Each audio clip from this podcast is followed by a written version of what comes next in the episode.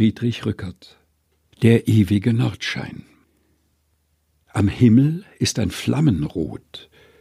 Es ist nicht Abendröte, es ist auch nicht das Morgenrot. Was ist's für eine Röte? Die tief herauf aus Norden bricht und fort und fort verlischet nicht, wie gestern, so noch heute. Wer ist, der es mir deute? Da sprach der Geist, der bei mir stand, und deutete, wo's sprühte, zum Himmel auf mit seiner Hand, dass dran der Finger glühte. Hast du vernommen von der Stadt, die sich gemacht zum Phönix hat, um aus der Flamme wehen verjüngt hervorzugehen?